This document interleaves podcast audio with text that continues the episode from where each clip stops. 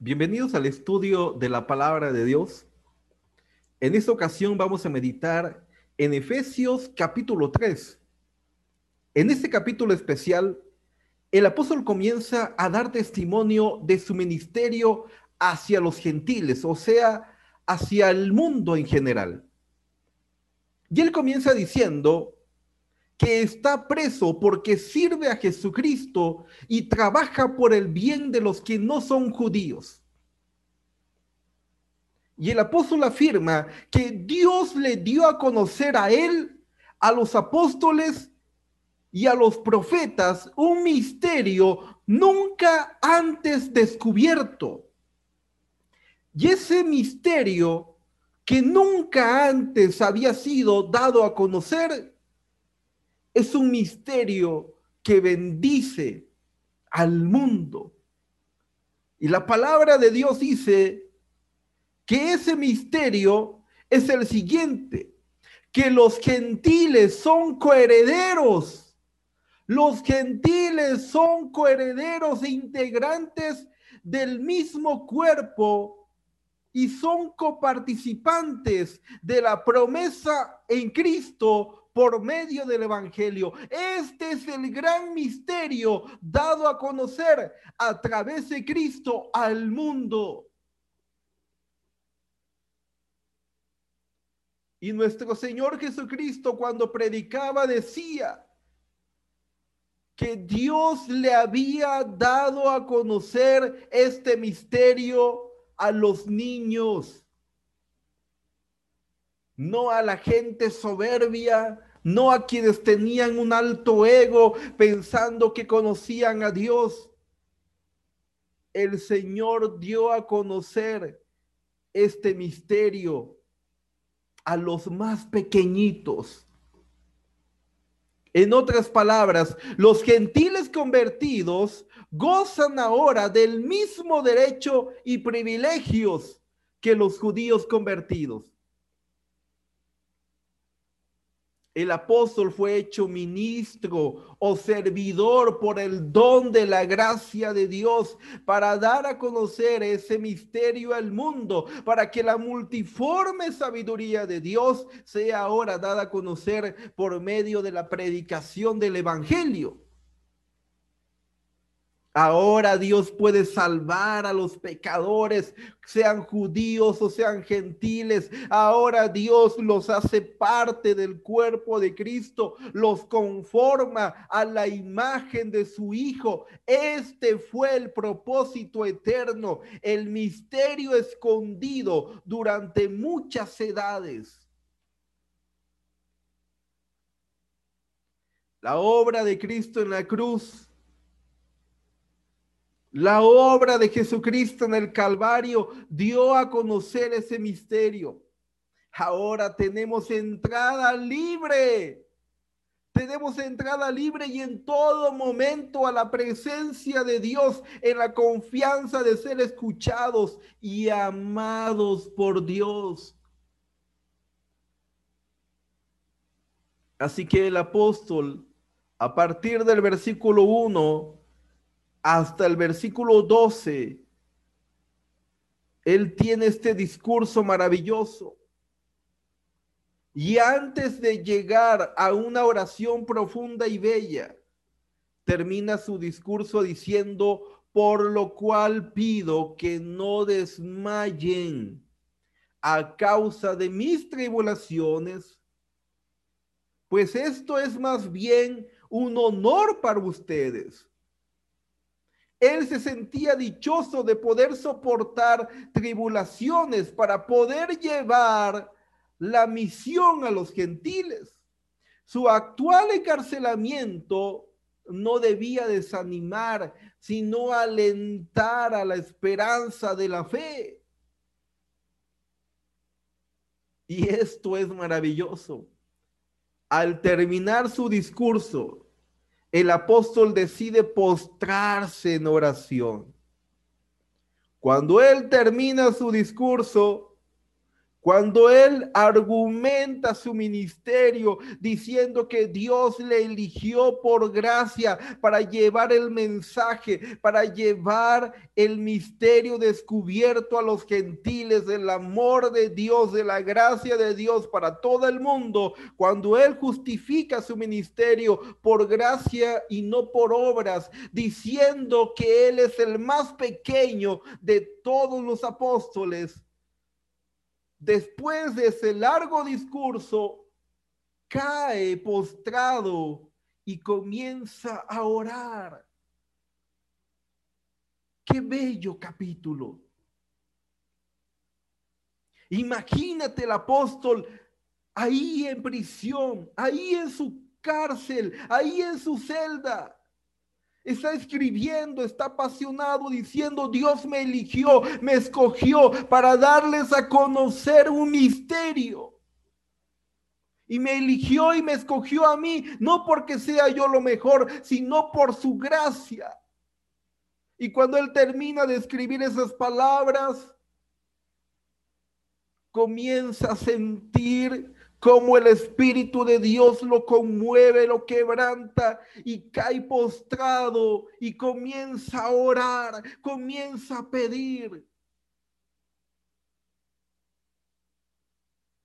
Podemos orar cuando caminamos o cuando estamos sentados en el trabajo o podemos orar en la cocina haciendo cualquier cosa, pero el espíritu debería estar postrado, humilde, ante la presencia de Dios. La oración que hace el apóstol se dirige al Padre. En sentido general, Dios es el Padre de toda la humanidad, es el Padre de nuestro Señor y Salvador Jesucristo. Pero esto no quiere decir que Jesús sea menor o sea inferior a su Padre. De hecho, en el Evangelio de Juan, capítulo 5, verso 18, su palabra dice, por esto los judíos aún más procuraban matarlo, porque no solo quebrantaba el día sábado, sino que además decía que Dios era su propio Padre, haciéndose igual a Dios.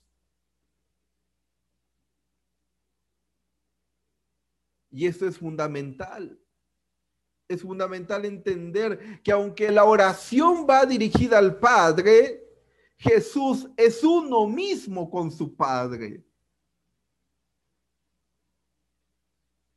Y continúa diciendo la palabra de Dios. Estamos ya en el versículo 15. Y en el versículo 15 nos da a entender que todos los seres creados, angelicales, o sean humanos, le deben su existencia no solo como individuos, sino como familias a Dios. Porque de Dios procede toda parentela. La paternidad viene de Dios, toda la paternidad en el universo se deriva de Dios. De hecho, la paternidad de Dios es el modelo original e ideal la cual deberíamos imitar y aprender muy bien. A continuación viene una serie de peticiones en la oración que hace el apóstol. Y la primera de ellas es la siguiente. Él está pidiendo para que los hermanos de Éfeso sean fortalecidos, sean fortalecidos con poder en su interior estaba pidiendo por un avivamiento espiritual para ellos. Estaba pidiendo que el fuego del Espíritu se encienda aún más de lo que ya estaba. El primer motivo por el cual expresa su oración el apóstol es pidiendo que sean fortalecidos, que haya avivamiento espiritual. Yo no sé si en tu vida personal o en tu vida comunitaria de fe necesiten un avivamiento espiritual, que el fuego de Dios se avive. El segundo motivo por el cual el apóstol pide que habite Cristo por la fe en sus corazones. Nada más hermoso que saber que Cristo Jesús vive contigo. Nada más bello que saber que Cristo Jesús vive en ti. El corazón cristiano viene a ser el hogar de Cristo, el lugar donde a Cristo le gusta estar. Y tenemos que esforzarnos para que Cristo se sienta cómodo en el corazón. Tu invitado especial se llama Jesucristo. Y deberíamos preguntarnos si Jesús está cómodo con lo que hay en el corazón. Porque él bien dijo que del corazón salen los malos pensamientos, los hurtos, asesinatos, todo tipo de males salen del corazón. Y es allí donde habita Jesús. Por lo tanto, hay que buscar que el corazón que tenemos sea semejante al corazón de Cristo. El propósito de esta oración es que todos los que han creído en el Señor puedan capacitarse y entender lo ancho, lo largo, lo profundo y lo alto del amor y gracia de Dios. Yo no sé si tú entiendes lo ancho, lo profundo, lo alto del amor y de la gracia de Dios en tu vida. Este amor que tiene el Señor hacia la humanidad es un amor que excede todo conocimiento. No podemos entender lo mucho que nos ama Dios. No podemos entender por qué envió al mundo a su santo Hijo para que diera su vida en agonía por un mundo vil y un mundo pecador que no tenía ningún valor. De esa forma su amor excede todo conocimiento. No hay lógica en su amor porque su amor es incondicional, su amor es infinito y no hay lógica en él. No intentes pensar el amor de Dios, solamente siente, siente cuánto te ama Dios. Señor te ama demasiado y su amor sobrepasa todo entendimiento. Por eso su amor perdona. Por eso su amor soporta, por eso su amor lo cree todo, por eso su amor no se agota, no se acaba, su amor es paciente, su amor es eterno. Y esto sobrepasa todo entendimiento. Y el apóstol termina su oración con una bella doxología lo que ya se ha pedido, lo que ya ha solicitado en su oración es vasto, suficiente, atrevido y parece hasta difícil, pero el apóstol afirma que Dios es tan poderoso que puede darnos mucho más de lo que le hemos pedido, mucho más abundantemente de lo que pedimos o entendemos. Dios no tiene límites. No hay limitantes para Dios y puede darte mucho más abundante de lo que le has pedido o de lo que logras entender. Ahora bien, esta oración contestada se lleva a cabo por el poder que habita en ti y que habita en mí. ¿Y cuál es ese poder que habita en el creyente? Es el poder del Espíritu Santo, el poder del Espíritu de Dios que habita en quienes han creído. De hecho, su palabra dice que el Espíritu Santo intercede por nosotros con gemidos cuando ya no tienes fuerzas, cuando ya no puedes más, cuando se te han agotado las palabras, cuando te has cansado cuando tus brazos se han bajado, interviene el Espíritu Santo, intercede por ti y pide por ti ante Dios. Por eso debemos alabar a Dios eternamente. A Él sea la alabanza por todas las edades, de generación en generación. Sea Dios exaltado.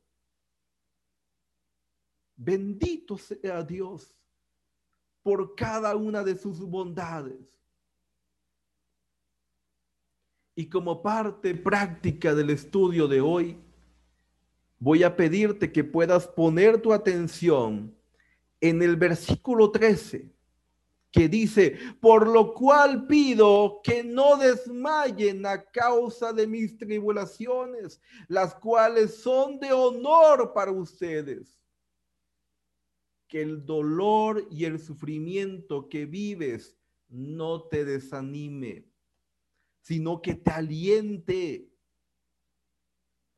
ya que son de gran aprendizaje y necesarios para el crecimiento espiritual y emocional. El dolor te ayuda a crecer. Por eso el apóstol les pedía que no sintieran desánimo ante las dificultades. Deseo leerte la siguiente frase y espero te ponga a meditar. Cuando la vida es dulce, da gracias y celebra cuando sea amarga, da gracias y crece. Las situaciones que nos causan dolor merecen cierto agradecimiento, porque en ellas se halla la base de nuestro crecimiento intelectual, emocional y espiritual, porque el dolor nos puede ayudar a crecer. Sí, has escuchado bien no estoy loco. El dolor puede ayudarte a crecer y puede ayudarte a subir de nivel. Debes mirar el dolor y el sufrimiento como un potente abono para tu crecimiento personal. Así es como hay que mirar el dolor y el sufrimiento como un abono para tu crecimiento personal, para el crecimiento de cada persona. A partir del sufrimiento puedes crear una mejor versión de ti. Y muchas personas con sus propias vidas, con una vida encarnada, pueden decir que fue a partir de la experiencia del dolor y del sufrimiento que han sacado la mejor versión de ellos. Generalmente a esto se le llama crecimiento postraumático. ¿Esto qué es? Bueno, déjame decirte que algunas investigaciones indican que el 70% de las personas que han vivido un evento traumático han sobresalido exitosamente después del trauma. A esto se le llama crecimiento postraumático. Piensa en la vida de José el soñador y el trauma que vivió y cómo salió adelante, cómo superó su dolor y trauma y lo convirtió en algo diferente. Lo convirtió, gracias a Dios, en éxito. Para lograr ese nivel necesitamos estar abiertos a las nuevas oportunidades que no estaban presentes antes del trauma. En otras palabras, necesitas estar dispuesto a seguir creciendo y a seguir aprendiendo despertar en nosotros un mayor sentido de conexión con los demás, o sea, un aumento de empatía por el sufrimiento del prójimo. Necesitamos usar la experiencia de dolor como un peldaño. Cada experiencia de dolor es un peldaño, es un escalón. Si se ha superado algo doloroso, eres un sobreviviente y por lo tanto puedes superar cualquier cosa. Si hoy te llamas un sobreviviente, puedes superar lo que sea. Debemos aumentar el agradecimiento por la vida en general, no quejarnos tanto. Más bien hay que disfrutar el viaje, el paisaje, el camino. Solamente como un copiloto, disfruta del viaje y deja que Dios te lleve a donde Él desea. Hay que despertar una conciencia de propósito. Dios te ayudó y te sostiene porque tiene un proyecto especial contigo, algo grande, algo único. Por eso te ha mantenido hasta aquí después de la experiencia del trauma. Tomemos en cuenta lo siguiente. El apóstol pide que no se desanimen ante las situaciones desafortunadas y en vez de sufrir por ello, agradecer y bendecir. Y en lugar de sufrir, hay que agradecer y hay que bendecir y hay que alabar a Dios. Déjame darte unas premisas fundamentales. El dolor no lo podemos evitar, pero sí la actitud que elegimos frente a lo que nos pasa. Jesús no pudo evitar la agonía del Calvario pero eligió abrazar su agonía. Y por eso él dijo, si esto lo tengo que pasar, que se haga tu voluntad, oh Dios, y no la mía. Y abrazó su dolor, y abrazó la cruz del Calvario, y estuvo dispuesto a todo. No se negó a ello. Si Jesús se hubiera negado a ser crucificado, hubiera sufrido, pero Jesús no sufrió no sufrió psicológicamente porque él abrazó su dolor y lo amó por el mismo amor de toda la humanidad. Y la segunda premisa, todo dolor tiene una parte positiva. No todo el dolor es igual. Hay uno sano y útil que nos ayuda a crecer y aprender y hay otro insano e inútil que nos deja atados a un sufrimiento estéril. El sufrimiento que tiene propósito es menos sufrimiento o deja de serlo.